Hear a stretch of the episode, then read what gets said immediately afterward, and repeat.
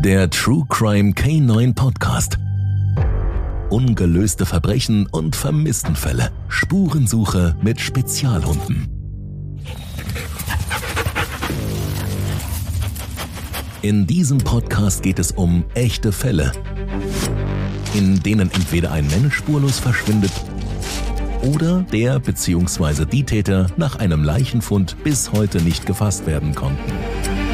Für die Angehörigen bleibt die Ungewissheit, was passiert ist und die Frage nach dem Warum. Zusätzlich haben alle Stories etwas gemeinsam. Es wurden die unterschiedlichsten Spezialhunde als ein mögliches Einsatzmittel bei den Ermittlungen eingesetzt. Recherchiert und erzählt werden die Fälle von Harmke Horst. In dieser Episode geht es um den bis heute ungeklärten vermissten Fall Lazaro Ortiz. Es ist ein Fall, in dem bis jetzt Spezialhunde nur eine kleine Rolle spielen. Dennoch habe ich mich dazu entschieden, euch diesen Fall vorzustellen. Denn zum einen ist er wirklich mysteriös. Es ist so gut wie nichts rund um den Tag des Verschwindens bekannt. Die Orte des Geschehens sind in meiner unmittelbaren Nachbarschaft. Für einen Cold Case ist der Fall fast noch ein Youngster. Trotzdem ist kaum etwas in den Medien über den vermissten Fall zu finden. Und die Ermittler der Polizei aus Südhessen sind auf neue Hinweise aus der Bevölkerung angewiesen. Es ist Fußball-Europameisterschaft. Nach einem sommerlichen Tag mit Temperaturen über 20 Grad trifft sich Lazaro am frühen Abend des 21. Juni 2016 mit einigen Freunden und seiner Ex-Frau in der Gaststätte zum Goldenen Löwen in Darmstadt-Aheiligen. Dort schauen sie gemeinsam ab 18 Uhr das Spiel Nordirland gegen Deutschland an. Für seine Ex-Frau ist der Weg in die Kneipe ein wahrer Katzensprung, denn ihr gehört der gegenüberliegende Friseursalon. Die Stimmung ist entspannt und ausgelassen. Mario Gomez trifft in der 29. Minute zum 0 zu 1. Deutschland gewinnt mit diesem knappen Ergebnis das Gruppenspiel. Das für Lazaro eigentliche Topspiel des Tages ist Spanien gegen Kroatien um 21 Uhr. Die spanische Mannschaft liegt ihm wegen seiner spanischen Herkunft sehr am Herzen. Zum Anpfiff des Spiels ist er aber längst nicht mehr im Goldenen Löwen. Denn gegen 20 Uhr klingelt das Handy von Lazaro. Er nimmt das Gespräch an, aber keiner in seinem direkten Umfeld bekommt mit, um was es geht oder wer am anderen Ende der Leitung ist. Lazaro teilt noch kurz mit, er werde das Spanienspiel zu Hause im ca. 30 Kilometer entfernten Bensheim anschauen und verlässt die Gaststätte. Der 57-jährige Lazaro ist ein wahrer Geschäftsmann. Häufig trägt er ziemlich viel Bargeld mit sich. Was in seinem Beruf als Gebrauchtwagen und Schrotthändler vielleicht gar nicht so unüblich ist. Sein Unternehmen ist in Messel, eine Gemeinde im Landkreis Darmstadt-Dieburg. Gegen 21.30 Uhr schickt Lazaros Ex-Frau eine WhatsApp an ihren Ex-Mann. Inhaltlich geht es um den Treffer der spanischen Mannschaft in der siebten Minute. Lazaro antwortet auf diese WhatsApp. Eine weitere Nachricht seiner Ex-Frau gegen 23 Uhr wird allerdings nicht mehr auf das Handy übertragen. Das Handy scheint aus zu sein. Lazaro wird bei der örtlichen Polizei als vermisst gemeldet. Sein näheres Umfeld beschreibt Lazaro als einen absoluten Familienmensch, der niemals einfach so verschwinden würde. Denn er hat ein enges und gutes Verhältnis zu seinen Eltern in Spanien und zu seinen drei Kindern. Lazaro gilt zudem als äußerst zuverlässig. Die ersten Ermittlungen der Heppenheimer Polizei ergeben keinerlei Hinweise auf eine mögliche Straftat. Auch gibt es keine Indizien dazu, dass sich der Vermisste in einer hilflosen Lage befinden könnte. Wie so oft gibt es auch bei diesem vermissten Fall keine Spuren, die auch nur ansatzweise zum Auffinden der Person führen. Im Laufe der Ermittlungen werden durch die Polizei über 50 Befragungen durchgeführt. Zusätzlich wird die Öffentlichkeit um Mithilfe gebeten. Die Polizei veröffentlicht eine Pressemitteilung mit dem Lichtbild von Lazaro und mit einem Bild von seinem Auto. Schaut man sich das veröffentlichte Fahndungsbild von Lazaro an, blickt man in rehbraune Augen, ein verschmitztes Lächeln, graumelierte kurze Haare und gebräunte Haut.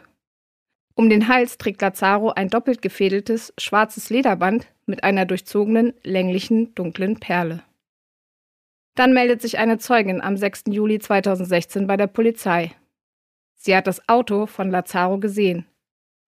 Der schwarze Mercedes-Kombi mit dem Kennzeichen HP Trennung BJ Trennung 662 von Lazaro wird nach dem Hinweis am Waldrand in der Brandenburger Straße im Ortsteil Eberstadt von der Polizei aufgefunden und beschlagnahmt.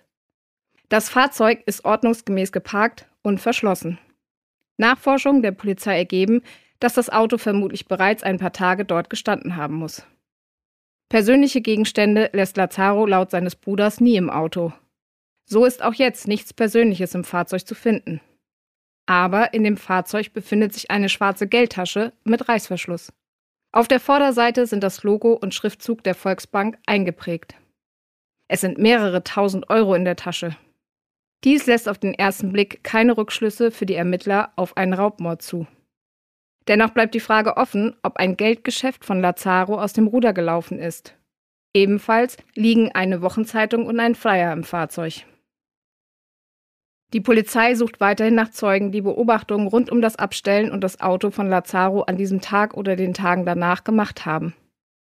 Der Mercedes wird von einem Abschleppdienst abgeholt. Der Auffindeort des Autos liegt ungefähr auf halber Strecke zwischen der Gaststätte zum Goldenen Löwen und dem Zuhause von Lazaro in Bensheim.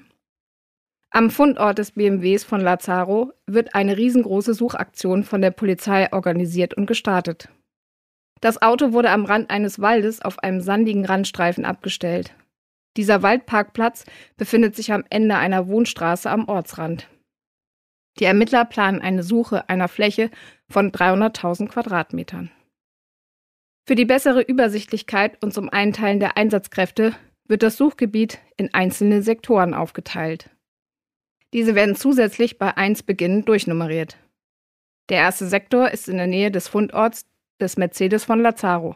Sektor Nummer 2 ist rund um einen Sportplatz und einen Schützenverein. Sektor 6 und 7 sind ebenfalls vom Parkplatz aus gesehen vor der Bundesstraße und der Autobahn.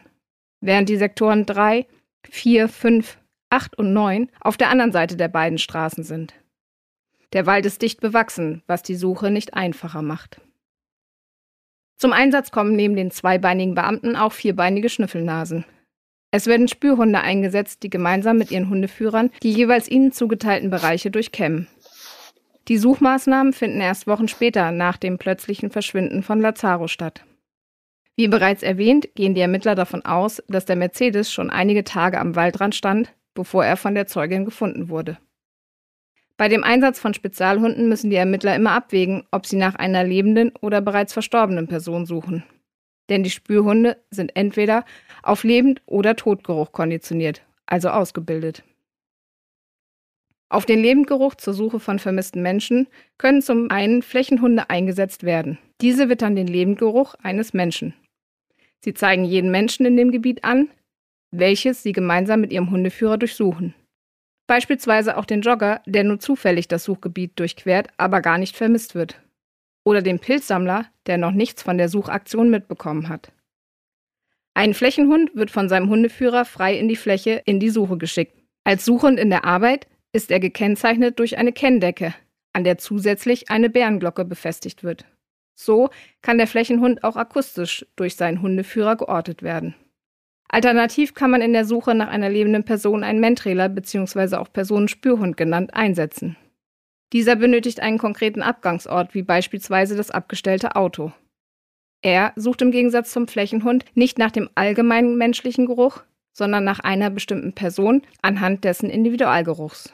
Dazu erhält er am Start einen sogenannten Geruchsartikel und verfolgt nur die Spur dieses einen Menschen. Ein Mentrailer sucht dabei ebenfalls nach dem Lebendgeruch der vermissten Person. Laut Radiobericht wurden in diesem Fall aber Leichenspürhunde gewählt, diese Hunde suchen nach einer nicht mehr lebenden Person anhand der Verwesungsgerüche, die nach dem Tod des Menschen vom Körper ausströmen. Die Entscheidung, Leichenspürhunde in diesem Fall in die Suche zu schicken, liegt vermutlich in der schon großen Zeitspanne zwischen Verschwinden und den Suchmaßnahmen. Die groß angelegte Suche im Waldgebiet in Eberstadt wird ohne Erfolg beendet. Für die Familie von Lazaro wird die quälende Ungewissheit, was mit ihm passiert, ist immer unerträglicher. Die Tochter von Lazaro postet zwei Jahre nach seinem Verschwinden erneut einen Aufruf auf Facebook und bittet darum, wenn jemand Lazaro oder wie sie ihn auch gerne nennen, Joni, sieht oder jemanden, der ihm sehr ähnlich scheint, doch bitte ein Bild von dieser Person zu machen und es ihr zukommen zu lassen.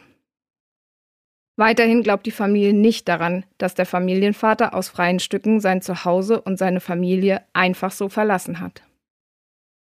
2022 startet die Polizei aus Bensheim eine neue Spurensuche in dem nun als Cold Case geltenden Fall. Mehr als fünf Jahre ist Lazaro mittlerweile vermisst. Der zuletzt in Bensheim lebende Mann wäre heute 63 Jahre alt. Bis heute bemühen sich seine Familie und Freunde, neben den polizeilichen Maßnahmen selbst das mysteriöse Verschwinden von Lazaro aufzuklären. Auch wenn die Ermittler in einem laufenden Verfahren mehr Infos oder Hinweise haben, halten sie diese oft aus ermittlungstaktischen Gründen zurück.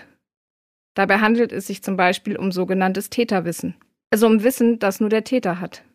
Dadurch können die Ermittler zum Beispiel ein mögliches Geständnis besser als wahr oder unwahr einschätzen. Hätte man hingegen einige Ermittlungsergebnisse bereits vorher veröffentlicht, wäre es kein exklusives Wissen mehr, sondern jeder, der davon gelesen oder gehört hat, könnte es bei einer Befragung als sein eigenes verwenden. Da sich die Ermittler aber im Grunde genommen in einer Sackgasse befinden, weichen die Beamten nun von dieser Taktik ein wenig ab.